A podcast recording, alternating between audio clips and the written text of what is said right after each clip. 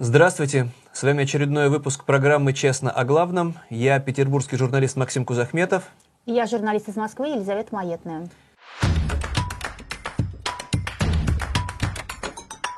Для начала напоминаем, что нам очень пригодятся ваши лайки. Мы читаем все комментарии.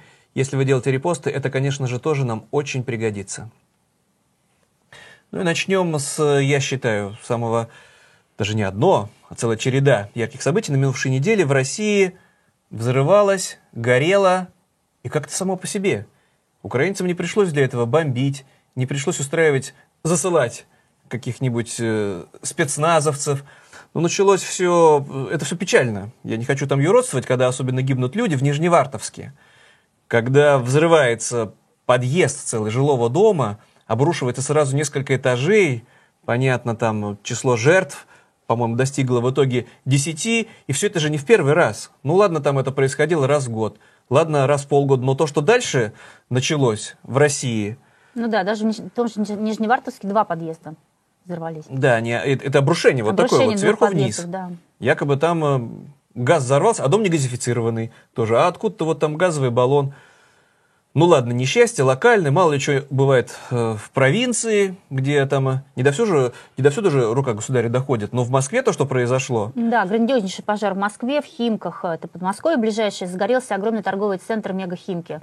Я, конечно, в полном ужасе смотрела на эти кадры, потому что там в соседний дом, у меня в соседнем доме была моя первая квартира, где я прожила много счастливых лет, и у меня прям сердце крови обливалось, потому что действительно крупнейший, самый первый хороший э, торговый центр в Москве, где все было по уму, все было хорошо. Ну как а, такое может произойти? Это же не диверсия, там же не было никакой бомбардировки.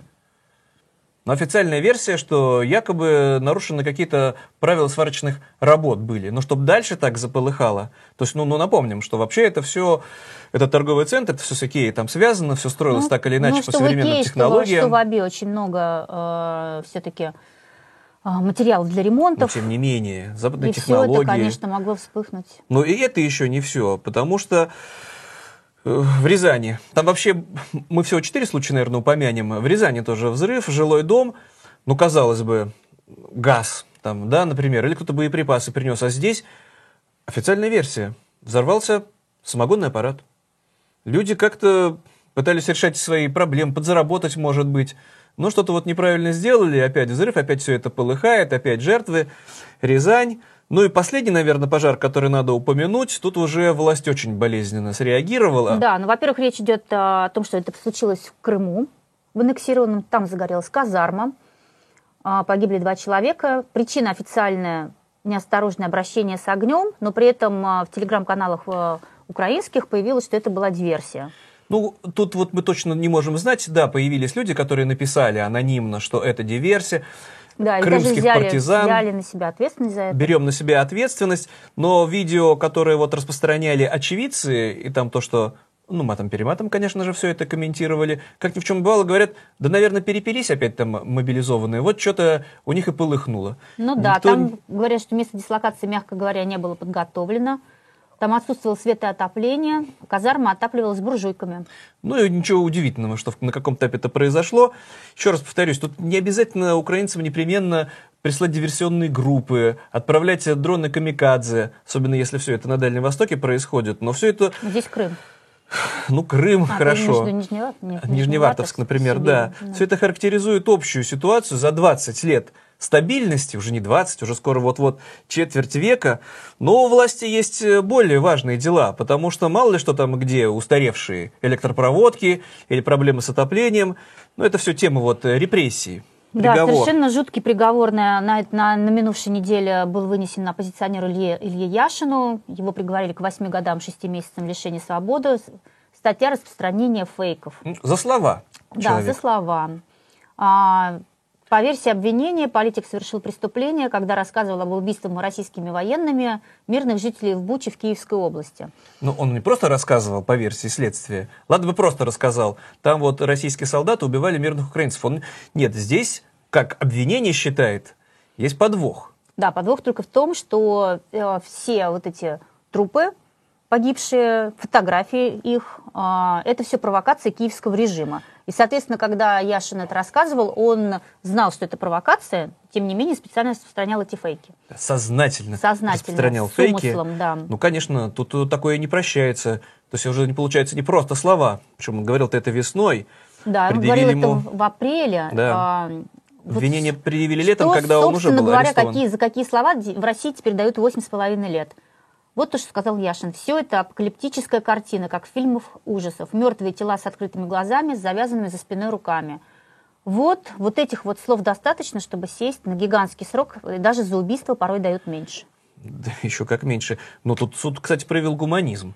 Просил это, между прочим, обвинение 9 лет. А суд вот снизил срок на 6 месяцев. При этом у Ильи Яшина, насколько я понимаю, нет детей, там ну, не осталось каких-то там несовершеннолетних, некормленных. Но, тем не менее, суд проявил же гуманизм. Там, правда, прибавил ему еще, если не ошибаюсь, 4 года. То есть он отсидит 8,5 лет, если ничего не нарушит, выйдет на свободу. И еще 4 года ему нельзя будет э, входить в интернет. А то опять что-нибудь не то там запишет, какой-нибудь стрим.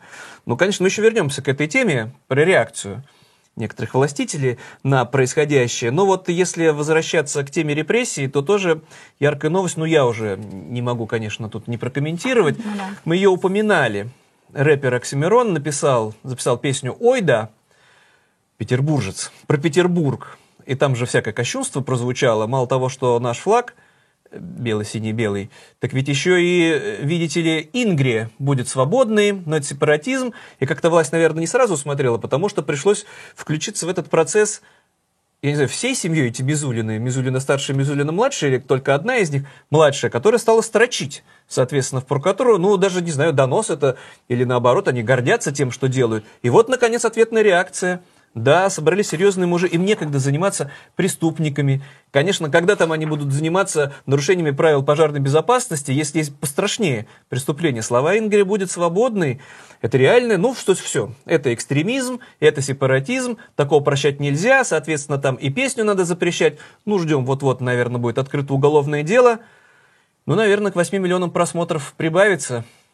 Ну, мою душу греет, как петербуржца, что еще сколько-то людей узнают, что ж такое Ингрия и почему она будет свободной. Ну, понятное дело, что после того, что пишут Мизулины, особенно старшие, когда-то была ведь в демократических Нет, ну это партиях. Екатерина, это дочь.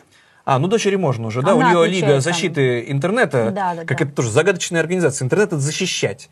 Ну, от кого, получается? От людей, которые просто говорят или поют песни. От преступников, от убийц не надо, там все в порядке. Это наши скрепы. Да, но вот, между прочим, а, странно, что мы сюда это включили, а не в хорошие новости. В МВД теперь пообещали не надевать кандалы на женщин, на несовершеннолетних, на подозреваемых обвиняемых в экономических преступлениях. И это решение было принято по результатам прошедшего заседания Совета по правам человека при президенте Российской Федерации. Давай мы просто немножко напомним, мы в предыдущих программах об этом рассказывали, что перед тем, как правозащитники встретились с президентом, они были очень тщательно зачищены. 10 самых активных, которые хотели обсуждать актуальные проблемы, которые были бы болезненны для президента, были из Совета убраны а набранные идейно близкие, правильные, которые за Россию. Так мы же знаем, у нас мы в прошлый раз рассказали, у нас главный правозащитник теперь Бастрыкин. Да, ну Бастрыкин не входит, я объясню, почему не я, входит в этот совет по правам человека. Почему я включил, это я добавил эту новость именно сюда, про то, что теперь гуманизм лишний раз, а там не просто такие наручники, к которым мы привыкли, там же есть такие э, от рук до ног целиком, потому что Илья Яшин в наручниках. Человек, который только говорил слова, никого не ударил, ничего не украл, сам по себе не производит впечатления такого гиганта, который бы там всех раскидал. -то. Вокруг него эти мордатые здоровые ОМОНовцы по несколько человек, но он в наручниках. И поэтому вот эта новость, вот проявлен гуманизм, вот теперь, вот лишний раз женщине, видите ли, не наденут. Там целое, там не, не, не абстрактные наручники, там если присмотреться, там целый ассортимент угу. того, как тебя там закуют. Да, ну опять же, я считаю, что это хорошая новость. Ну дай это бог. Вот ведь да. такое проявление гуманизма, вот на беременную, там какую-нибудь арестованную лишний раз, вот эти страшенные цепи, там вообще как кандалы, ну, они да, выглядят, да, не наденут. И не зря Путин встречался с правозащитниками, но извините, какие есть. Ну вот такие вот, вот теперь правозащитники, правозащитники, и потом будут это все приписывать себе в заслуги. Ну, надо перейти к теме пропаганды, потому что мы... Это играет, как мы видим, колоссальную роль в российском обществе. Некоторые вообще считают, что все из-за пропаганды. Вот выключим телевизор, тут-то и заживем. Я да, с этим народ сразу прозреет. Не согласен, но даже меня, человека, который вроде бы все это по работе должен смотреть, что там сказали, коллегами их не назову, этих пропагандистов, никакие они не журналисты, но это вот я бы начал, есть э, тема, про которую, конечно, все слышали, ситуация с телеканалом «Дождь», там разные мнения, противоположные, давление это государство, где там граница свободы слова, но было понятно, что в России среди российских пропагандистов никто не вступится. Но то, как на это отреагировал главный пропагандист Владимир Соловьев, но есть вот у наших с тобой коллег всякие красивые фигуры речи, пробито нижнее днище нижнего ада, или это какой-то зашквар, это за гранью добра и зла, все это превратилось в штампы. Да, мы меня... вот с тобой перед эфиром обсуждали, что здесь подойдет, и мы поняли, мы что мы не, мы не можем найти этих слов. А, вот э, то, как Э, в российском обществе, в российском телеэфире публично, публично оскорбляют, унижают и ну, давай мы это покажем, хозяйку, мы даже комментировать не будем. телеканала. Владелец телеканала «Дождь», «Дождь» да, Наталью, Наталью Синдееву. Синдееву. Давай уж посмотрим. Ты родину предала! Ты надеялась, что тебе что-то за это отломится, а тебе обломилось. Обломилось тебе, старое заветренное говно! Обломилась. Поэтому и жизнь твоя закончилась так, как у всех предателей, пошедших, которые пошли против своей родины. Мразь! Под забором сдохнешь в наркотическом угаре. Просто мразь. Мы не будем комментировать, это все говорит само за себя. Перейдем к другим пропагандистам. Путин целый ассортимент. Да, но подожди, куда мы перейдем? Между прочим, а, Активист Павел Мельников посмотрел программу «Полный контакт» Владимира Соловьева. А, это про Соловьева, да. Мы да, мы продолжим. Но на самом деле не только ему можно оскорблять. Мы, конечно, не знаем, как отреагирует на все это ну, наверное, никак все-таки. Да никак нет. Ну, дадим, Медаль дадут какую-то Дадим ему шанс, мы еще там вспомним про это. В общем, во время трансляции пропагандист как минимум пять раз позволил себе использовать слово «война». Война, которая... Ну, в ноябрьской программе, да. Запрещено в Российской Федерации. Как вы все знаете, за это можно получить несколько лет угол... уголовного преследования и тюрьмы. Ну, как минимум, есть штрафы за то, что кто-то упомянул слово «война», за слово «фронт», например, потому что да, не фронт, а да, а не да. соприкосновение, не война, а специальная военная операция. И есть люди, которым суды присудили как минимум штрафы по 30 тысяч рублей. Ну, да, но если все это повторки, то это уже идет уголовка, не забывай. Да. Ну так вот, неважно. В общем, Соловьев, оказывается, в эфире говорил, и не надо мне рассказывать сказки, у нас не объявлена война, у нас идет война с НАТО, сказал Соловьев. Ну так вот, этот активист Мельников требует проверить Соловьева по факту возбуждения ненависти либо вражды, а равно на унижение человеческого достоинства. Я всячески поддерживаю Павла Мельникова, который написал это заявление.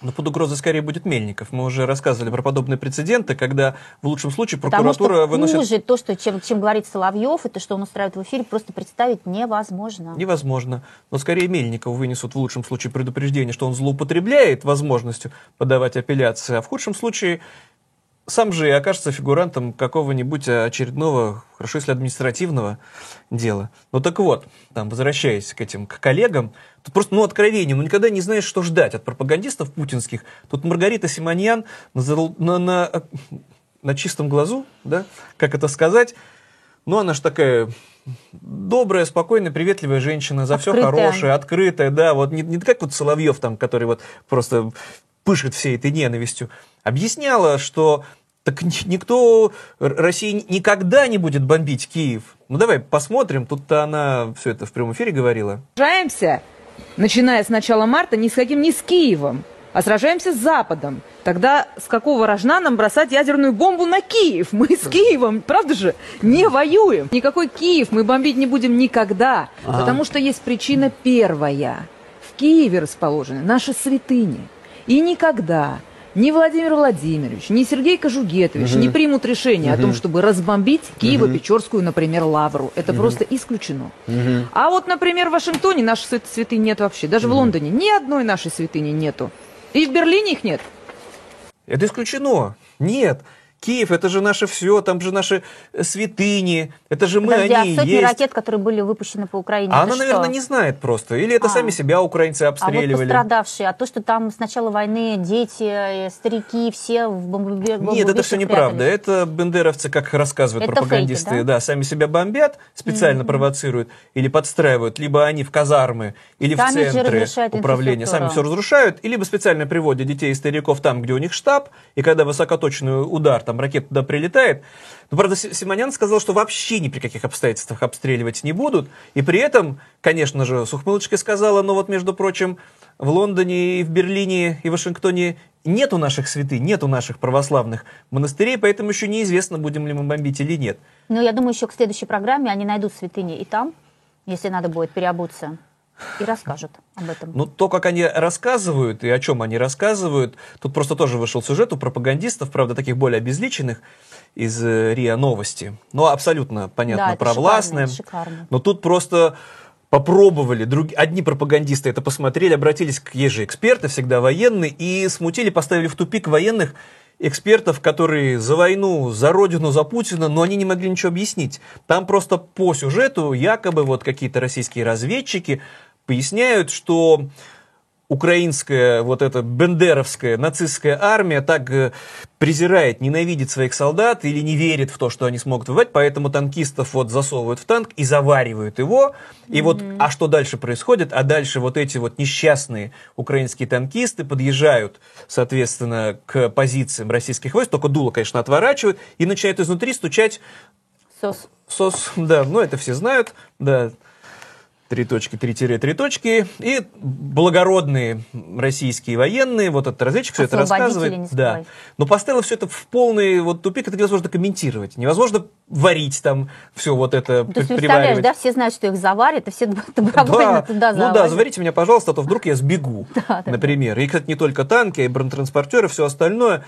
Ну, там все бессмысленно в этих комментариях говорить о том, что вообще-то танкистов надо беречь не меньше, чем танки, если это опытный человек. Но еще раз повторюсь, что это броня, это там никаким сварочным аппаратом не получится. И вдруг, если случилось, ну, что-то невероятное, их там заварили. Тем более, все равно надо вылезать, потому что ничего не видно. Из танка толком я когда служил, там у нас были другие машины, но ты ничего не увидишь оттуда.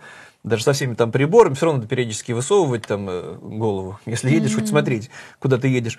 Ну так вот, но даже при всем при этом, а как будто бы у нашей, а тут они с болгаркой подошли, что там отпилили и вытащили. Ну все, все, извини, ты не любишь, когда говорю, «Фу, вранье. Ну абсурдное такое, смешное. А вот, между прочим, не вранье. А, Есть э, сейчас вот участники автопробега на Вашингтон. Ну это-то, конечно. Едут из Чувашии в Москву с макетом ракеты на машине автомобиля. Называется это «Сармат Мобиль».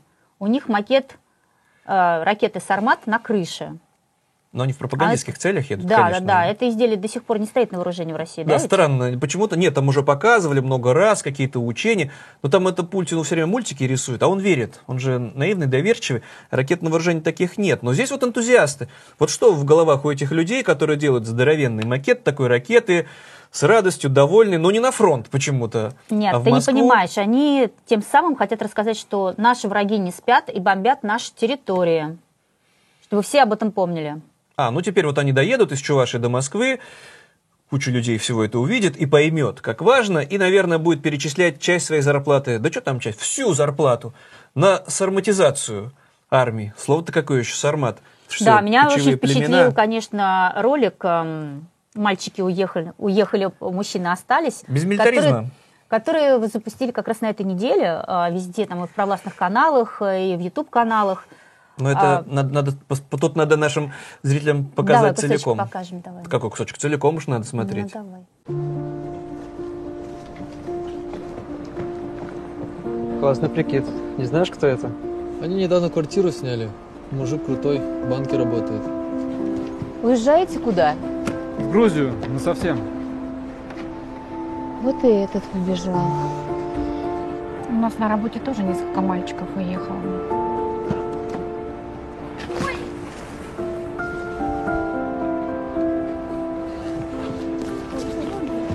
Да, мальчики уехали, мужчины остались.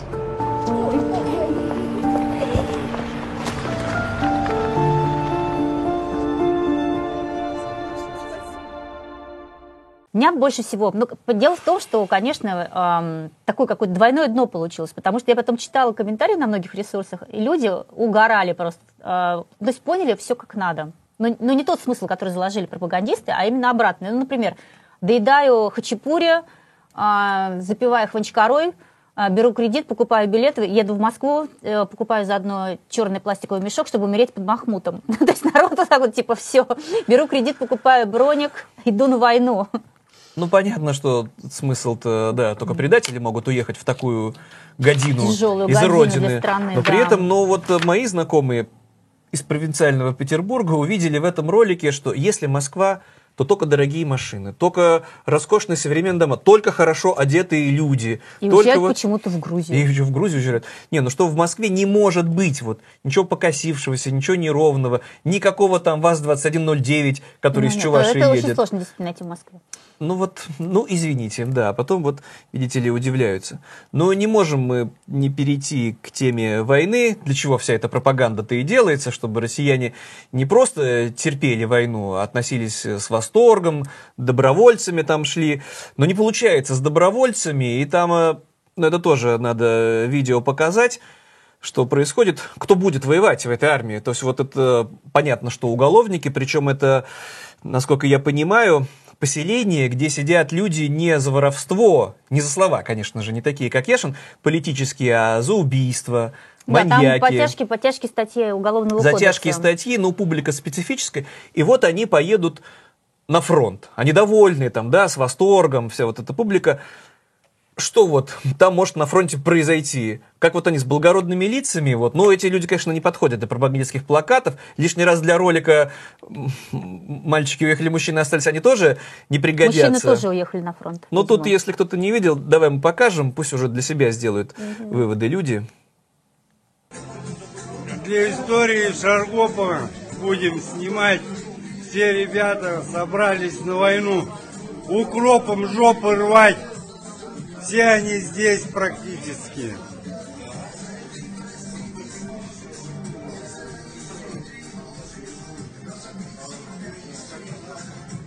Ну а капота где?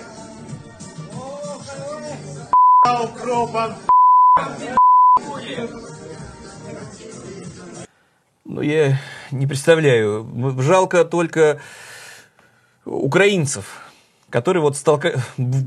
вынуждены сопротивляться вот этой армии уголовников, преступников, мародеров, бандитов, и с каким восторгом все это Которые происходит. за это были осуждены. Уже, осу- уже сидят за убийство Да. и снова едут убивать, Но при этом их отпустили для того, чтобы они поехали на Украину совершать новые преступления. но при этом как будто бы власть решает параллельно две задачи. Тюрьме-то их приходится за счет государства содержать, бюджет трещит, а тут вот как все одновременно происходит, потому что э, не уверен, что многие из них выживут, либо разделят судьбу, как вот тоже на минувшей неделе, там сбежал же человек с пулеметом, да, из, э, как они говорят, с передка, стал стрелять в полицейских, а потом все объяснил.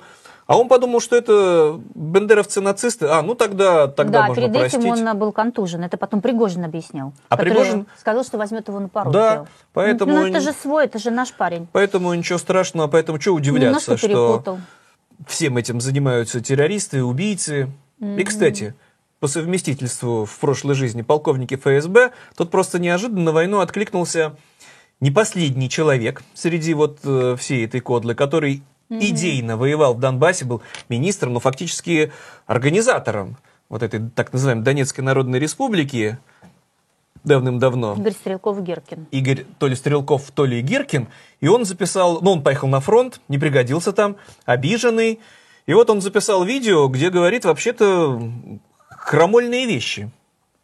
Да, ну вот смотри, немножко крамола, да, добавим? Добавь, ну, это мы цитируем его. Да, цитаты. Невозможно стать живой чешуйкой на теле полудохлой рыбки. Это он про- Рыбы. это- Это... про Россию? Это фейк? Нет, ну, про армию, про российскую. про это российскую армию. дискредитация российской армии, сравнивать ее с дохлой рыбой. Полудохлая рыба. А, полудохлая, ну, Полудохлая тогда рыба. ничего, да. В армии апатии из-за отсутствия внятных целей стратегии победы. Где он сказал неправду?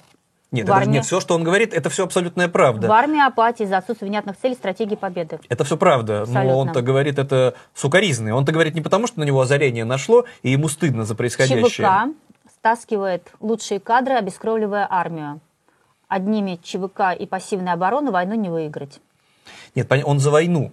Просто ему горько и обидно, что не он командующий, а такие бездари, как Шойгу, уголовники типа Пригожина, а ему Гиркину никак не может найтись место за все его предыдущие заслуги. И все это он публично говорит. Да, еще он требует наказать виновных в просчетах и ошибках, э, репрессировать саботажников внутри высших этажей госструктур. Сейчас. А он Да. как бы предупреждает, что вот эти все национальные батальоны типа Кадыровского предадут в любой момент. А вообще как бы нас ждет судьба Ирака или Афганистана. То есть полный хаос. Это правда. Все, что он говорит, Все, что он говорит, правда, да. все, что он говорит, абсолютная правда. Но говорит он это только потому, что ему не доверили командование, потому что он бы навел порядок, потому что он бы... душа болит, душа болит. Душа Ему болит бы за дали, то, он бы что- всех тоже расстрелял, кого не надо, кого надо отправил. То, что он да точно бы всех на бойню отправил, а пока что спасением этих мобилизованных и спасением и контрактников пытаются заниматься только их э, жены, матери или сестры. Да, вот на этой неделе э, э, письмо передали в администрацию президента, передали в Минобороны, требуют э, больше 400, под, 400 под- подписей под ним. Это жены, матери, сестры бойцов, которые пропали, российских бойцов, которые пропали в Украине, которых никто не ищет. А если не пропали, то непонятно, что с ними, не ну выходят да, на связь. ДНК, ДНК как бы Или даже выходят на показывают. связь, но голодают, отсутствуют у них боеприпасы, там женщины достаточно разные. Их, кстати, унижают, обижают, держат на морозе, не принимают у них эти послания. Понятно, За что... ними следят полицейские, Да, их, тут- их забирают в полицейские участки, их, их вообще уже преследуют, потому что они Как даже преступников-то ловить? Если Да, да, да. то Илью Яшина за слова надо с уголовными делами на 8 Давай лет сажать. напомним, что они требуют мирных переговоров. Ну вот это я жду, что не просто мы за войну, просто давайте получше снабжать наших солдатиков, наших Нет, мужей. они не про это говорят, они как раз... Но если э, будет вот это антивоенное движение, за которое упрекают на Западе Что россиян, надо заканчивать. вот посмотрите, вот когда была война во Вьетнаме, вот какое, вот там сотни тысяч людей выходили на демонстрации, что ж вы не выходите? Ну это полное непонимание, конечно, российских реалий, но, к несчастью, еще и пусть, вот, ну, я в такое озарение вот массовое не верю, но хотя бы частичное, что ли, что, конечно, война ведет сама по себе преступной, прекращать надо войну, а не улучшать там снабжение. Нет, это не про снабжение. Это вот, вот эти 400 матерей, это не про снабжение. Это про Ну, прекращение богу. войны и про то, что родина своих не бросает, а, а их сыновья брошены. Ну вот просто скорее вот они станут тоже фигурантками каких-нибудь уголовных Да, дел да, за да. дискредитацию армии, в лучшем случае будут штрафы. Ну посмотрим, как будут развиваться события, потому что, ну тоже, чтобы завершить тему войны, важная достаточно новость на минувшей неделе, потому что официально озвучена позиция Вашингтона, ну, как там пропагандисты рассказывают, украинцы же сами ничего не решают. Им же все задания э, только из э, Америки могут приходить. Какое-то же презрение, да, к огромной стране с населением в 50 миллионов человек из нашего с тобой отечества с тотальным рабством. Ну, так вот, до того были там всякие сложности, связанные с тем, что что украинцам можно, это оговаривалось специально, когда им поставляли артиллерийские системы, ракетные системы, что все-таки вы должны наносить удары только по территориям, которые уже захвачены российскими войсками. А если, например, какая-то военная база или обстрел ведется у Украины, или самолеты взлетают с аэродрома, который расположен непосредственно на территории России, ну, там, в, го- в городе Энгельс, например, да, Саратовская область, да. да, это далеко от границы там, то нельзя. Ну и вот Вашингтон официально объяснил, что больше он ни на чем не настаивает, украинцы сами должны выбирать себе цели. Если украинцы считают, что оттуда взлетают бомбардировщики, которые уничтожают украинские города, если оттуда летят ракеты, если там производятся боеприпасы, украинцам виднее. И это все я не знаю, как пропагандисты будут рассказывать. Теперь-то уже это будет не фигура речи, что война пришла на нашу территорию. Ну, давно пришла. Но так непосредственно, но тоже оговоримся, что Вашингтон требует только одного, что есть, как, как неудивительно, есть правила, есть конвенции, Да, есть как, международные законы да, войны. как должна вести все-таки Есть война. Женевские конвенции, что их, и чтобы их соблюдали. Ну, там про все, там подробно достаточно расписано, что делать с мирным населением, куда можно наносить удары, куда нельзя, как обращаться с пленными. И то, что творит рус- российская армия, конечно, там, все это мы много раз говорили, там все преступление. А если ты об этом скажешь, как Илья Яшин, то ты окажешься на 8,5 лет в тюрьме. И все, там полемики не подразумевается. И во главе всего этого безумия, ну, мы не можем его избежать. Конечно, стоит один человек, человеком-то его страшно называть. и проявлять чудеса активности. Тоже Да, вот всё- Владимир Владимирович в очередной раз высказался про применение ядерного оружия. Ну, правда, что он хотел сказать, понять, в общем Ничего не понятно, что он Понять хотел сказать. невозможно, Давай, да. по- давай послушаем, попробуем понять. По поводу э, угрозы ядерной войны. Светлана Геннадьевна, ну вы правы. Так- такая угроза нарастает, здесь что греха таить. По поводу того, что Россия ни при каких обстоятельствах не применит первый, но если не применит первый, ни при каких обстоятельствах, значит и второй тоже не применит. Потому что э, возможности применения э, в случае нанесения ядерного удара по нашей территории, они э, сильно ограничены.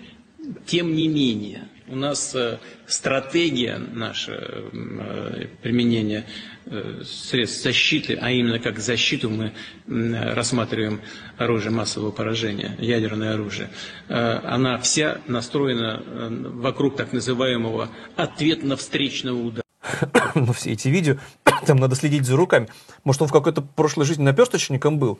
Еще раз напомню тем, кто нас смотрит, мы читаем все комментарии, может быть, есть кто-то квалифицированный психиатр, человек, который разбирается в медицине. Мне кажется, у этого заболевания психического есть какое-то объяснение, есть какие-то симптомы, потому что он все время в таком вот полушарнирном состоянии, он одновременно шевелит кистями рук, э, стопами ног, он все время вот должен как-то двигаться. Видно, что нездоров, но что это? Не хватает медицинского образования, а Нет, расплачивается Я думаю, за что это... у Путина все хорошо с врачами, а меня, конечно, больше пугают его слова, что угроза ядерной войны нарастает. То есть вроде бы уже за эти 9 с лишним месяцев про эту ядерную войну про это, э, говорили, говорили, отыгрывали, опять начинали, и вот она опять нарастает. Конечно, если ты из бункера где-то там вещаешь, но цинизм-то его он этим не ограничился, вот этими шантажом и угрозами ядерной войны. Он э, объяснил, почему принял решение, уже, уже совершенно откровенно говорит. Вот вы только что упоминали, да, что пропагандисты рассказывают каждый раз, нет, у нас высокоточное оружие только по военным объектам, а тут он с ухмылочкой, пошатываясь, покачиваясь с бокалом в руке, вокруг там в золоте, в роскоши, объясняет, почему это. Да, мы бомбим объекты инфраструктуры, да, действительно, мы наносим удары по электростанциям. Да, ну что говорит Путин? Но кто начал-то? Конечно, это же украинцы начали. Да, мы делаем это, но кто начал? Кто ударил по Крымскому мосту? Кто подорвал линии электропередачи с атомной электростанции Курск? Так это же украинцы во всем виноваты. Кто не подает воду в Донецк? Ну давай послушаем, да, Давай. по- по- как это еще выглядит в его устах. Сейчас много шума по поводу наших ударов по энергетической инфраструктуре соседней страны. Да, мы делаем это. Но кто начал? Кто ударил по мосту, по Крымскому?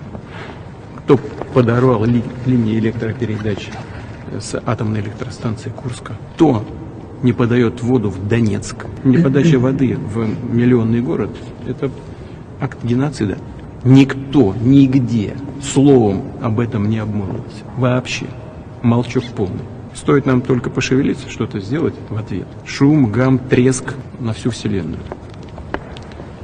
Это не будет нам мешать выполнять боевые задачи. С ухмылочками своими, вот этими хамоватыми, с этим безумием, 70 лет. Да, и не будет нам ничего мешать выполнять боевые задачи. Но этим не ограничился он. Конечно, ему там и дальше надо было нахамить. Тоже, ну, тут все видео надо, тут даже можно не пересказывать. Он же теперь э, осмелел, уже не только где-то там виртуально общается, он уже выходит на встречи с журналистами, ну, еще понятно, что с, головой. И, и раньше-то было неблагополучно, а теперь вот эта хамоватость. Но кто-то же спрашивает, вот журналистки там спрашивают, ну, здесь вот там коротенькое видео, потому что Путина спрашивает, а как вот там насчет проблем, с которыми сталкиваются мобилизованные, кому верить? Ну, давай посмотрим вот эту яркую реакцию. Поток сообщений от бойцов с передовой не прекращается. Обращения поступают к военкорам, к волонтерам. Они просят не только обмундирование, это и медицина в том числе, потому что расходники очень быстро заканчиваются.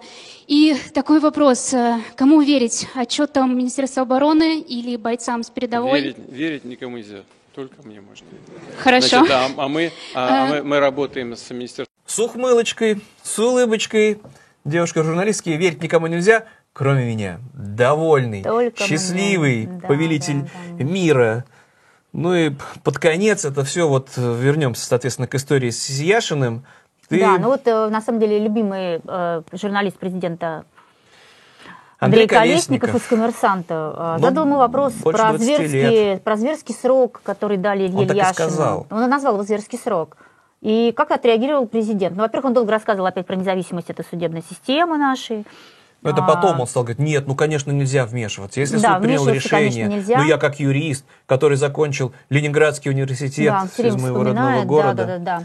И он сказал, что если кажется, креститься надо. Ну да, это потому что не кажется ли вам, что срок... И при этом, да, Яшин-то, конечно, не политик, он блогер. Так же, как и Ну, это Навальный у него. Колесников, автор книг. Я Путина видел, меня Путин видел. Тут Путин как раз и нахамил, что когда Колесников представляется, я, я Андрей Колесников, я знаю. А когда Колесников упоминает, вот я ж, кто это? И тоже вот все в такую вот... Нет, ну ты же Не- понимаешь, не- что и не Навальный объяснить тоже это. блогер. Да, но здесь же опять все это со снисходительными какими-то ухмылочками, все это как-то из подворотни. Что получил? То есть, конечно, Путин же не в курсе, откуда ему такой ерундой заниматься. Ну, давай посмотрим, чтобы не быть голословными. Это коммерсант Андрей Колесников. Я в курсе. да, я знаю. А, сегодня Илья Яшин получил... кто такой? э, э, блогер. А получил? с половиной лет по статье о фейках. Э, Вам не кажется, что за слова восемь с половиной лет, ну это какой-то зверский срок? Значит, мне, э, значит, это, знаете, как у нас в народе говорят, если кажется, надо креститься. И это пов- повелитель державы. Человек, который, конечно, давным-давно должен был бы сам где-то сидеть в тюрьме. И вот он там принимает свои решения. Потому что опора его режима – это уголовники. Почему вот он так и говорит, почему вот эта вся речь, вот эти все ухмылочки, все эти, как они говорят, прихваты? Потому что Пригожин есть опора путинского режима со своей, по сути-то, вообще-то уже частной армией. И здесь просто тоже удивительные вещи. Я, насколько понимаю, ну, это конфликт Пригожина с э, единороссом, не последним. Глава ЛДПР теперь у нас вместо Жириновского, Луцкий. Слуцкий. Знакомый тебе персонаж. Да, который домогался для, до журналисток. Неравнодушный, да, к девушкам-журналисткам, там Да. тут же на ключик закрыть, там у себя тут же руки распускать.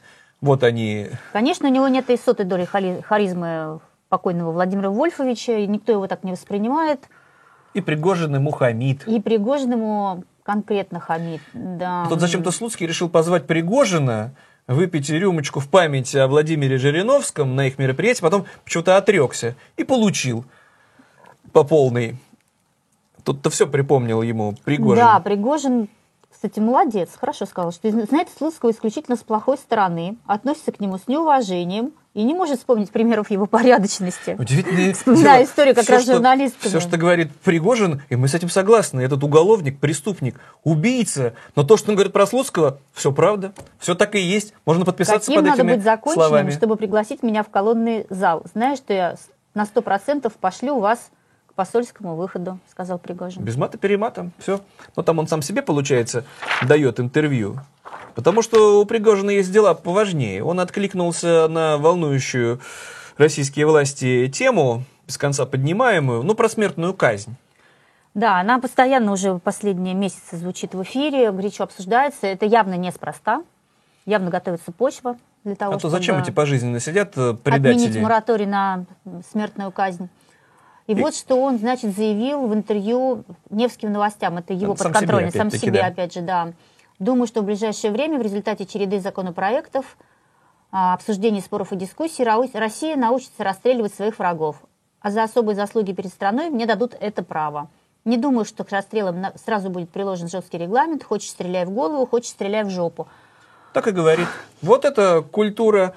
И это говорит человек, который комментировал все эти расправы в своих собственных этих частных частях, когда кувалдой по голове или врагов кувалды по голове, все это да, снимается. при этом, а, смотри, про- продолжается, сейчас идет второй, вт- а, второй набор э, в российских зонах э, и Массовый колониях, набор. массовый набор на войну. А, В BBC э, был э, материал о том, что э, уголовников, когда их обрабатывают, заводят, которые соглашаются как бы ехать на фронт, э, ну, уйти из тюрьмы, воевать туда, а, что их заводят в специальную комнату, и там показывают им видео, как расстреливают дезертиров. Или кувалды по голове. Ну, кувалды по голове вот уже все видели, да, там миллионы просмотров э, убийства кувалды. И эта А. ситуация, насколько я понимаю, участилась. Мы, конечно, не, не присутствовали там лично, но когда нет никаких успехов на фронте, надо искать предателей. Конечно же, попробуй украинцы лишний раз захватив плен.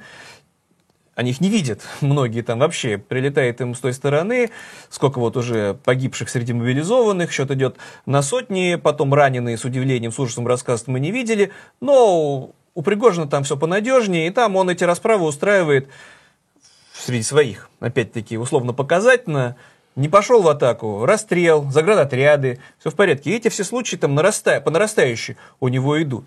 Чтобы на погибель шли с улыбкой на устах, mm-hmm. на радостях. Чтобы, ну и вот, ну, казалось помнишь, бы... Грачева был, да, голубоглазые мальчики, которые штурмовали Грозный. Здесь как бы... Ну, к несчастью, теперь уже даже, кажется, та жуткая чеченская война, и то как-то поумнее, что ли, велась, чем вот то, что мы сейчас видим, то, что происходит, все это безумие. Ладно, не, не будем сравнивать, но есть же еще великая, могучая Россия. Ну там-то как? Ну там-то что у людей происходит? Что в головах, что ждет вообще наш с тобой родное отечество? Да, не ждет ничего хорошего, потому что ущерб от мобилизации придется преодолевать десятки лет. Это же экономисты, э, экономисты, демографы предсказывают огромные потери а, которые превысят ущербы от, от пандемии. Мы уже забыли, что была пандемия, да? Два года. Да, тоже считаю. были вообще суммарные потери. Счет там шел, там по тысяче человек в день умирало от болезни. Да, ну смотри, а, на фронте, да, как бы страна теряет самых продуктивных, производительных людей. В России всего 7 а, миллионов 300 тысяч мужчин в возрасте от 20 до 30 лет. Вот это вот молодые мужчины, да, как бы.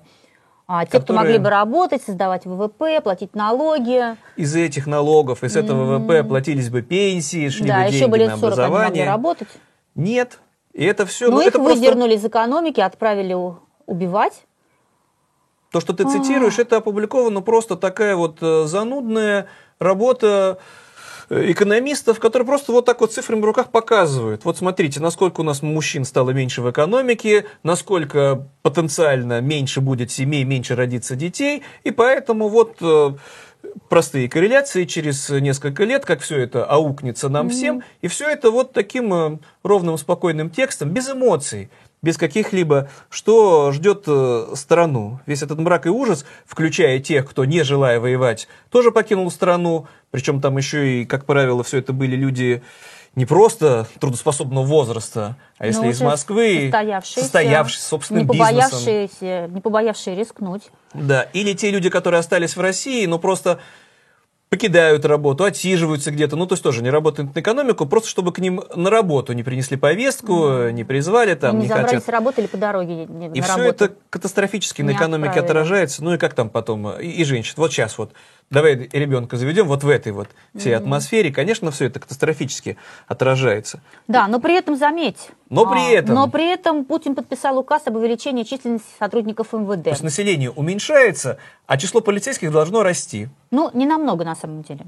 Ну, слава тебе, ну, ну вот не смотри. в два раза больше, да? Нет, не в ну, два. Хорошо, да. так. Значит, э, в наступающем году, то есть в 23-м, предельная штатная численность будет 922 тысячи человек, а еще через год да, сейчас 23, а в 24-м будет еще на 22 тысячи больше. Миллион. А Миллион. потом в 2025-м 938 тысяч. Ну, здесь как бы надо сравнивать. Да, в 2014 году э, было 894. То есть фактически на 50 тысяч, даже чуть Ну, то есть по мере того, как население в России сокращается, численность полицейских, полицейских наоборот, растет. бесконечно растет. растет. Это при всем да. при том, что у нас еще есть отдельно Росгвардия, отдельно есть, есть ФСО, отдельно военизированные формирования самого разного прока, гигантского тоже количества, но это только полиция. Это те люди, которые должны ловить преступников, наводить э, порядок, но им некогда этим заниматься, потому что им надо следить за матерями, пытающимися спасти своих сыновей, или ловить таких, как Яшин, которые говорят, что российская армия совершает преступление. Но здесь еще важно, наверное, привести в пример, может быть, те, кто нас смотрит, э, не понимают, что, ну, миллион полицейских, а в стране 140 миллионов жителей, ну, что там такое, один всего-то на 140 человек. Но в других странах просто численность полицейских в 10 раз меньше, ну, в европейских в большинстве, и этих полицейских ты, тем не менее, чаще видишь. Они ходят в патруле, они ездят на машинах, они реально охраняют правопорядок, они сидят у себя в этих отделах полиции. И на втором месте, но Россия на первом месте. Тут надо объяснить. В пересчете на численность населения Да, Россия на абсолютном первом месте лидер, с да. гигантским отрывом. Лидер, да. Полицейское И на государство, месте ну, Китай. Китай. Но там почти в два раза меньше полицейских на Китай полицейское человек. государство. Там коммунистическая власть, вообще компартия находится несменяемая. Там жестко подавляются все протесты. Тоже полиция приходится этим заниматься. И тем не менее, там полицейских почти в два раза меньше. Чего уж там говорить про Германию или про Соединенные Штаты. Ну, в пересчете на тысячу человек, как много у нас полицейских. Да, а мы не но- удивляемся этому, зная вот тоже, вот сравнивая с новостью минувшей недели, почему полицейских не хватает. Да, вот тут было ДТП смертельное под Балашихой, Балашихой. Я вот, слушай, сто Ну раз была в так? этом городе, я не знаю, я все время знаешь, путаю, как, уда- ударение? как ударение поставить правильно. Так что вы напишите мне, пожалуйста, чтобы я в следующий раз правильно говорила. А, Значит, расскажу, что автокатастрофа произошла 5 декабря днем. А, Внедорожник столкнулся с тремя автомобилями. Хороший Погибла- внедорожник. 44-летняя пассажирка одной из машин, и водитель попал в больницу с черепно-мозговой травмой, сотрясение, переломы. А, был за рулем оперуполномоченный Илья Евлампиев. Он отказался от э, Вот метаассвидетельствования. эти какой гуманизм. Его-то там не скрутили. В машине ведь. была початая бутылка водки. Но это к тому, Ну, что... там было видно, что он пьяный, не будем его там лишний раз рекламировать на дорогущей машине. Понятно, что этому человеку, он живет э, привольную, веселую жизнь, не Ну, на ему фронте. не гразит фронт, да. Да уж, конечно. Их, э, Полицейских-то не призывают лишний раз. Им же надо наоборот, следить за порядком, штаты. чтобы там матери какие-нибудь не вышли в одиночные пикеты против войны. Приходится содержать колоссальное количество, особенно в наших с тобой родных городах, в Москве и в Петербурге, десятки тысяч вот этих вот крепких, мордатых, которые тоже на экономику, конечно же, не работают, не дай бог, чтобы там какие-нибудь протесты. И, конечно, численность полицейских только надо увеличивать. А вот к тем, кто на фронт попал, кто там оказался, эти несчастные, мобилизованные, не могу вот тоже... Тут мы с тобой спорили, сочувствие, не сочувствие. Ну, я не представляю, до какой степени, когда ты, ладно, там тебя в 19 лет голову заморочили, но когда тебе 40 лет, у тебя семья, дети, и ты безропотно, послушно по повестке идешь, а потом тебе дают оружие, а ты без, без- безропотно все равно идешь убивать, или тебя там убивают, я... Вот тут какое-то как-то мое сочувствие теряется. Ну, так вот, Ну, вот слушай, ну, ну, цинизм депутатов-то еще... вот я про это и говорю. Это полицейских надо беречь. Это вот о полицейских надо заботиться. А про этих, про мобиков, как вот презрительно говорят, чмобиков, так вот то, что ты, наверное, хочешь сказать, это уже не где-то там, из-за границы. Это в родном отечестве, в родной России. Да, депутат Госдумы Максим, Максим Иванов не смог ответить журналистам, из какого города был погибший мобилизованный в учебном центре в, э, в Свердловской области. Он не просто не смог ответить, он Погиб прокомментировал. и погиб, Ну, погиб и, погиб. уже не стали уточнять. Да какая разница, откуда он? Говорит э, Но это вот депутат Единой России. отношение к тем людям, которым они, которых российская власть отправляет на фронт. Им все Тут, наверное, равно. добавить, что погиб-то не, не на фронте. Вот не, он не доехал человек. до фронта, он захлебнулся рвотными массами в состоянии алкогольного опьянения. Это, Ты- так- это ты- была уже пятая смерть в регионе. Это без, без отправки это на без фронт. отправки, это они не То доехали есть ты представляешь, никуда. что должно твориться у Вот этих такая подготовка идет. в центре подготовки мобилизованных, которые должны проходить слаживание и обучение, вспоминать свои навыки, если они раньше служили, если человек помирает от того, что захлебнулся рвотными массами. Это опять не будем, да, подбирать какие-то там Нет, ну, яркие всё-таки, образы. э, Показательная реакция депутатов собственным избирателям. Но при этом в родном отечестве, ну тут все эта тема, я не могу обойтись без иронии. У нас власть внушает, э, что пропадает-то, конечно, не Россия, не родное отечество, а западная Европа. Да, там же все замерзла. замерзают Мгм. и показывают, как ни в чем не бывало сюжеты, что в Берлине, в парке Тиргартен вырублены все, все деревья вырублены, потому что берлинцы, немцы должны топить свои буржуйки, чтобы не помереть от холода. Зима, кстати, во всяком случае, сейчас достаточно холодная, и в Западной Европе тоже, с минусовой температурой, и даже интересуются навозом, потому что вот если вот там подсушить, сделать из него кизяк, там тоже вот можно хотя бы как-то его использовать как топливо для приготовки. Все это на полном серьезе. Показывают российские пропагандисты, но что происходит в родном отечестве? Чего скрыть-то нельзя, просто пр- пропагандисты не ну показывают. да, сколько бы ни говорили о том, что Россия э, надо газифицировать, э, что это газовая держава, у нас все равно большой процент не, га- недогазифицированных территорий. Мы сжигаем И этот газ. Мы сжигаем этот Тысячами газ, но при кубометров. этом у нас до сих пор много чего отапливается дровами. Опять же, мы с тобой в предыдущих программах про это рассказывали. Но Это тут больницы, просто наши, школы, отделы полиции. просто да? наши с тобой коллеги влезли в сайты госзакупок в разных регионах. Да, и к тому же секретит, секретит, но все равно иногда что-то можно Но найти. там иногда. Да, ну Там- вот, например, Бурятский индустриальный техникум. Там закуп- сотни этих заявок на покупку дров. сосновых дров на 498 тысяч рублей. А, Байкальский колледж туризма будет покупать дрова. Политехнический колледж детский сад Василек Вологодской области. Ну и так далее, и так далее, и так далее. Да, Костромская, там отделение полиции, больницы. Костромская, Иркутская области. Центр казначейства в Новосибирске. Почтовое отделение Тюменской области. Это все мы знаем, потому отдел что... МВД по Бабушкинскому району Вологодской области, отдел МВД Макарьевских Костровской области. То есть это вообще полицейские топят свои отделения дровами. дровами, да. То есть это все разбросано по всей России. а, А так как это госучреждение, они по закону должны объявить тендер, что нам дрова нужны, и кто предложит минимальную цену, ну мы-то знаем, там все будет с коррупционной составляющей. И все это вот не, не скрыть. Но никто же там на Первом канале, про это Соловьев в обморок не упадет. Да что ж такое творится? Почему их не топят газом, нефтью, соляркой, углем Ну там нет, в конце ну когда концов? надо будет, Где тоже- котельные, тоже дрова. И это Что после всех рассказов, как э, погибает у нас, э, видите ли, там Западная Европа. Но Да, все да, понятно. Почему? Потому что есть другие дела у государственных мужей, но это вот там вернуться, если к депутатам, как они, ну, слуга народа про них, конечно, не скажешь, народ-то у них там ни при чем, но это я вот обратил внимание, Клишес тут. Тут это все спрашивают же эти душноватые журналисты, некоторые дерзят до сих пор, и все спрашивают, так что там э, мобилизация-то завершилась или нет? Где вот указ? Ну, почему, Путин не объявил? э, Да, там даже, ну, даже требуют. расхрабрились и коммунисты. Потребовали, да. потребовали, да, же и «Справедливой издать России» указ, там кто-то. да. Вы уж и указ издайте, не, не издайте.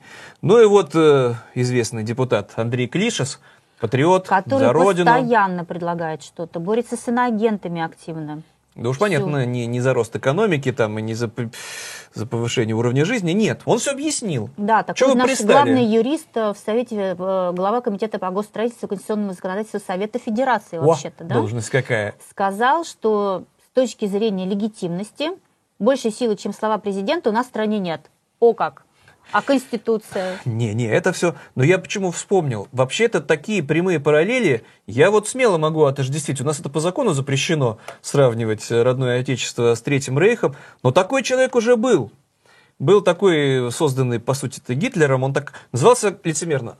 Народный суд, да, там Мгм. палат народного суда, который, конечно, и выносил приговоры всем неугодным, понятно, что смерти- смертные. И там был такой председатель Роланд Фрейслер, который, в принципе, все эти дела и вел. Об измене, когда там преступниками заниматься. Очень похожая история, когда у тебя такая диктатура, а вот вокруг все то воевать не хотят, то с нацизмом не согласны, зачистили очень ответственно Германию. Это он говорил на вопросы, а вот некоторые принимаются решения все-таки не по закону, как же так?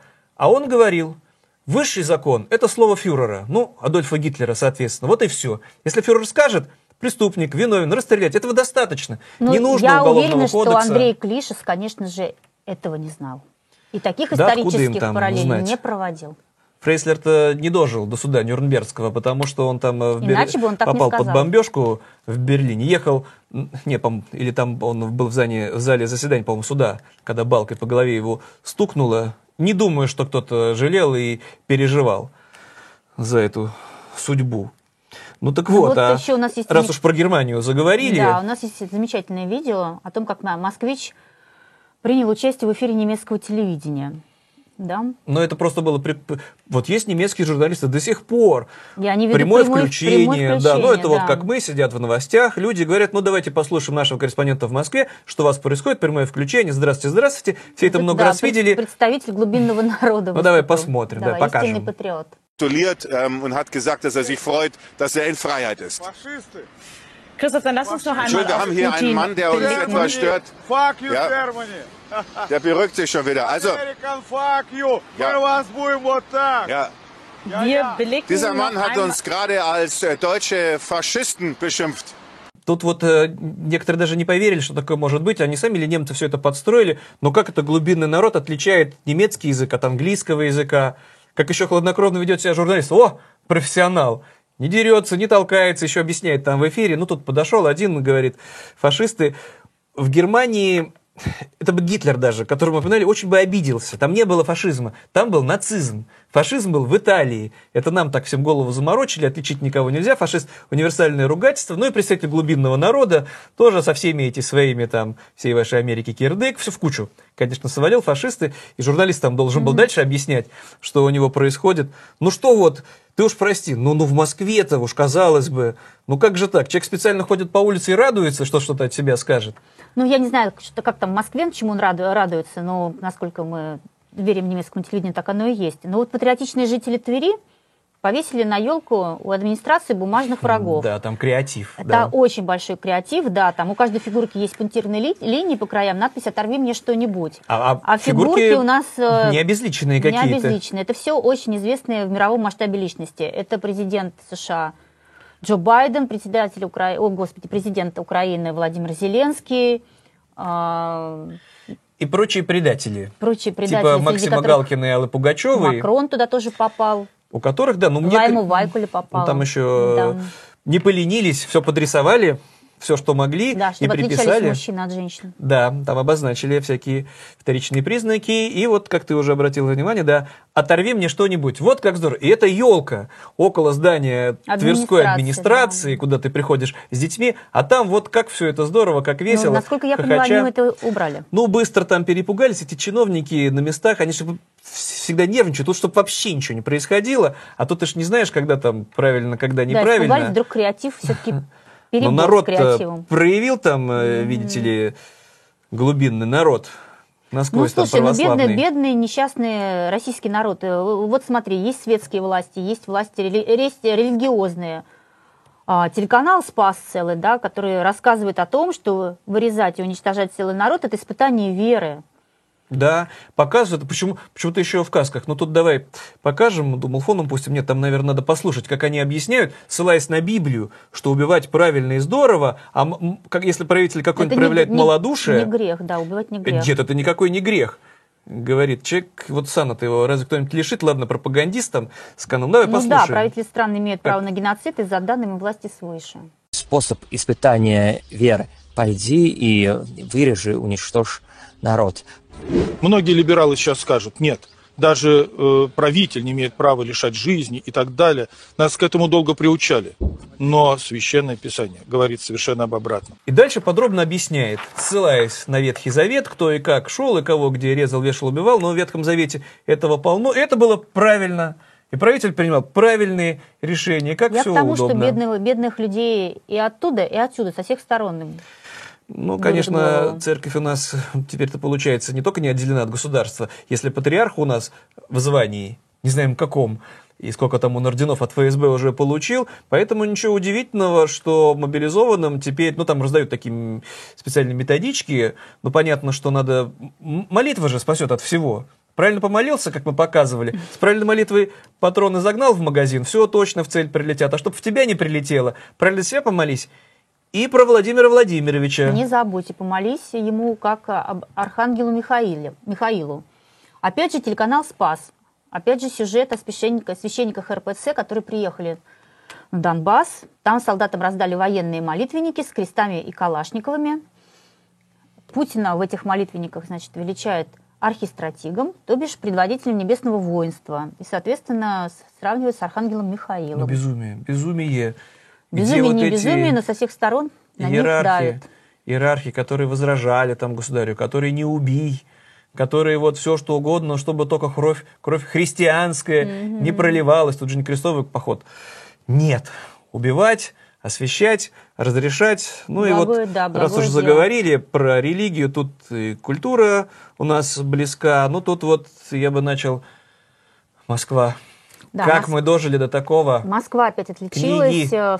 На Тверской улице, значит, э, придумали новые варианты суперобложки. Это Для неправильных для книг. неправильных книг. Неправильные книги у нас, понятное дело, пишут иноагенты. Неправильные книги попали все ЛГБТ.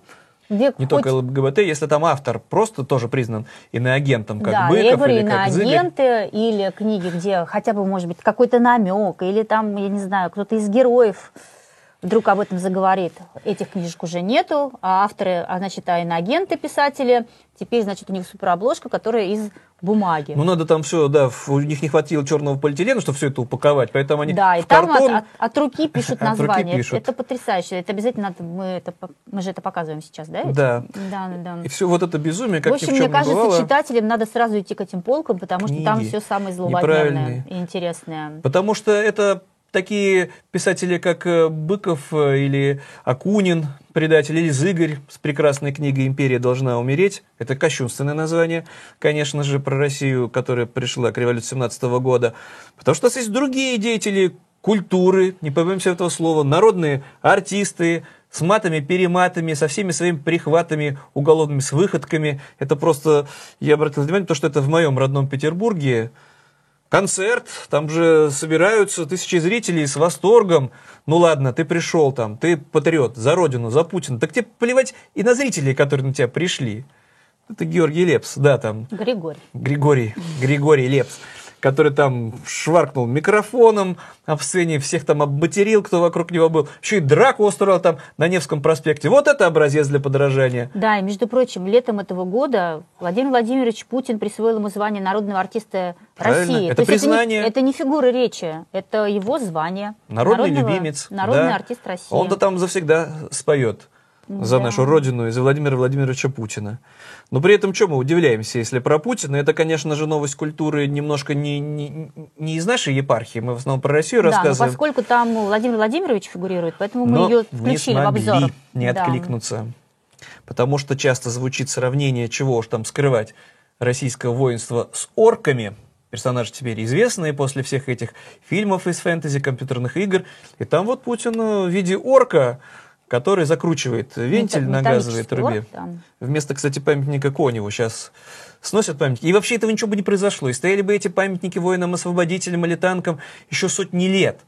В Восточной Европе, в странах бывшего Советского Союза, Путин сделал все, чтобы сносили памятники, в том числе и Пушкину, и Гоголю, ни в чем не повинны, и Екатерине II, это вот то, что в Одессе, оставили зато новые. Но это не страшно, потому что у нас там концерты все равно проходят э, Дню героев, э, названия какие? «Здравствуй, страна героев». Да, в Крылевском дворце. В Кремлевском В дворце. Крылевском дворце, да. Среди участников, ну, понятно, кто Газманов, Шаман, Долина, Серов, Вика Цыганова Ну, как своим Вики Цыгановой а, хитом их, про э, Вагнер, про ЧВК Вагнер. хитами. Но я удивился, она же должна была, ну, хотя бы как-то микрофон слезать под кувалду. У нее же там целый клип про это есть, а она просто с Я, микрофоном. подожди, Максим, я думаю, следующей будет песня про Вагнера уже С кувалдой? И опять. кувалда в руках, чтобы была. Да, Да? да, да, да. Чего уж там. Поэтому что удивляться, что остальной народ, который в восторге от этих вот героев, сцены, эстрады, но это новости скорее не культуры, а невежества, но просто фантастического.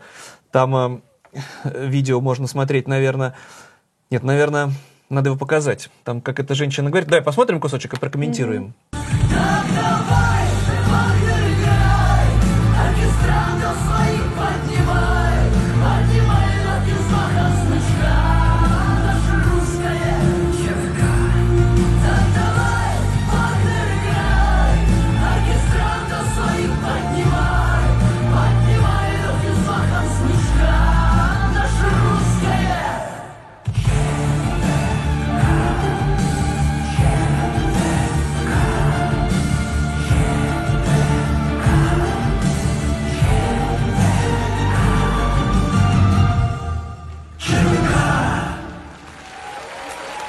Ну, надо пояснить. Ростов-на-Дону. Там устраивают э, какие-то декорации цветные. Решили сэкономить, вытащили декорации с прошлого года. И женщина патриотическая углядела преступные цвета. Сочетание желтого с синим. Побежала там скандалить, кричать, что все это хохляческие флажки. И ей что-то пытаются объяснить работники, которые все это монтируют, но это невозможно, потому что все эти патриоты, они же агрессивны. Она, наверное, просто не знает, что у Ростовской области флаг желто-синий, красного цвета. И именно из этих цветов там композиция составлена, потому что это цвета их флага. Ну откуда ж там, знаешь, ты патриот? Не, ну она просто, конечно, не читает э, СМИ, где уже очень много раз описывались такие ситуации, когда, там, я не знаю, женщина покрасила забор в желтый и синий, так вот по очереди, на 20 лет так красила свой забор, А к ней пришла полиция и сказала, что вы неправильно, Конечно, неправильные тут же, цвета, и, и тут же и цвета донесли выбрали, бдительные да. соседи. Или там в ботинках в желтых человек. Не дай бог, да. Шел, это все а его как бы опять тоже загребли. Ногти там так что не нет, она цвета, совершенно в тренде, она, в общем-то, выступила. Ну, энергичная очень. Энергично выступила Но это делу. она в Ростове, а в Белгородской области, наверное, все это усилится, потому что там теперь будет ZFM. Правильная радиостанция с правильными... Прифронтовое радио. Тут опять, кстати, вот опять фронт, фронтовой, это ж нельзя. Мы же рассказывали про человека в Якутии, который получил штраф в 30 тысяч рублей, потому что слово фронт, оно дискредитирует российскую армию, надо говорить линии соприкосновения. А здесь ничего, пропагандистам Нет, а можно... здесь фронт для настроения поднятия духа. Да, и настрой на победу. И ну, с такими победу, песнями, конечно, да. послушаешь. Ну, опять те же самые, что и победим. выступают в Кремлевском дворце. Это понятно. Ну и вот там дальше надо будет про образование чуть подробнее поговорить. А здесь вот на грани культуры, ну когда стихи под музыку, это же культура какая-то, да? А если учительница, то образование. Но Ну. здесь мы все с тобой показывали, мы все видели. Ну невозможно подготовиться к тому, что еще глубинный народ в лучших своих представителях, в тех людях, которых нам с детства внушали, и они несут э, доброе, вечное, Да, не учат наших детей всему мы правильному. им с тобой наших детей доверяем, чтобы они там учили их читать, писать, э, не драться и вообще вечные ценности и родину любить. Ну тут опять, я, ну надо посмотреть, Давай, мы комментировать это обязательно сложно. посмотрим это видео. Дорогие ребята, пока вы защищаете Родину от врага, дарите всем нам мирное небо над головой. Мы, все учителя Камчатки, обещаем учить ваших детей светлому, доброму, только правильной истории. Никогда не допустить того, что произошло с соседней страной. Мы ждем вас с победой дома. Мы русские, а это значит за всех в ответе на земле. Желаем мы тебе удачи, солдат российский, на войне. Свой долг ты исполняешь с честью, вдали от родины, боец. В Луганске ты или в Донецке? Всегда, браток, ты молодец. Так бей врага, как в сорок пятом фашистов бил твой дед, внучок. И не давай пощады гадам. Увидел где? Там бей, браток. Гони всю нечисть с Украины. Мы ждали этого давно. И флаг российский в новом мире вернет величие свое. Вот как ты думаешь, все-таки это вот э, инициатива снизу или это из департамента образования сказали, надо вот поддержать? У нас есть э, с тобой общая знакомая, в прошлой жизни учительница, я когда-то был преподавателем, которая говорит, пришли мне, ну не может этого быть, ну это какое-то вранье, ну это какие-то актрисы, ну им заплатили бешеные деньги, ну я же работала в школе, ну такого, ну это все, опять хочется штампа говорить, за гранью разума, за гранью добра и зла, что такое в головах у этих женщин, тетенек, с такими еще, с какими лицами они, да, с такими просветленными, вдохновленными. А мне так кажется, что как раз таких учителей очень много. Ну, конечно, никто им задание не давал. Конечно, это в радость проявить инициативу, собраться в учительской, девочки, стихи, 50-летние, отреп- а давайте отрепетировать это все и записать. отрепетировали, смонтировали стихи, ж по очереди надо было договориться, это не какое-то там стихийное видео, да, это вот мы, мол, какие, за Родину, за Путина, и всех наших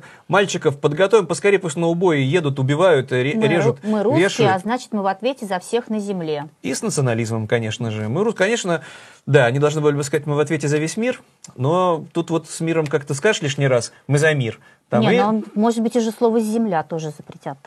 ждем, не дождемся. Да, Тогда я не знаю, как они будут конечно. выкручиваться, конечно. Поэтому все остальное, там то, что про образование после этих учительниц, там маленькие новости, они меркнут. Но тут здесь просто яркие иллюстрации. Здесь не сами все новости, их там потоком можно, но вот Да, я когда увидела эту фотографию, подумала, что этого не может быть. Это что-то вот у меня такая форма была в детстве.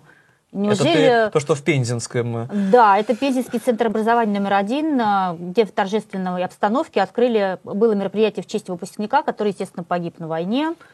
Ам, Ну и, конечно, теперь там доска, портрет Да, там Никита такой и Клеменов. почетный караул. Ну ладно бы, герой, может, достойный подражания. Ладно бы мальчики там стоят. Я тоже испугался, когда увидел. Это же школьная форма, та еще советская. Я тебе говорю, что я в такой Из моего ходила. детства. В такой форме, и 70-х, я не знаю, что мамы 80-х годов. сохранили эти формы. Берегли вот эти берегли. белые передники. ну, Девочки, И девочки такие, и с с автоматами. автоматами, да. да. ну тогда, когда мальчики кончатся, тогда вот эти учительницы, глазом не моргнув, и девочек отправят на фронт. Это сто процентов. Поэтому то, что у меня в родном моем Петербурге, Купчино, Мгм. такой вот э, огромный спальный район, уже кажется, ну просто безобидный пустячок. Они просто пришли в детский садик, научили детей делать аппликации с танками, наклеив. Детский садик. Потом, потом вот удивляются, когда спрашивают, а что вот некоторые уезжают, а что тут такого, что не пересидеть там было, просто не влезать, не вмешиваться. Ну, к твоему ребенку приходят эти фанаты, учат твоего ребенка делать танки. Зачем? Чтобы дяде солдату на фронт отправить аппликацию. Ой, Но это слушай, у меня... ты знаешь, на самом деле куча родителей, э,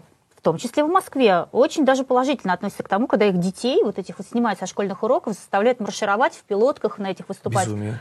И они говорят, о, да у нас же круто, мы выиграли соревнования. Я говорю, какое? Ну вот Ну, в я марше, в пилот... Нет, я таких людей Я знаю. тоже видел с досады, папа говорит, как вы плохо все-таки маршируете, жестче там с вами надо было, что ж вы так не до конца в ногу. А я видела, как радовались и вообще просто там с этими пилотками. Но я про вот это безумие с детьми, когда ты все это не контролируешь, дядя солдату там отправь, и все это в Петербурге. Опять вот почему характерный пример.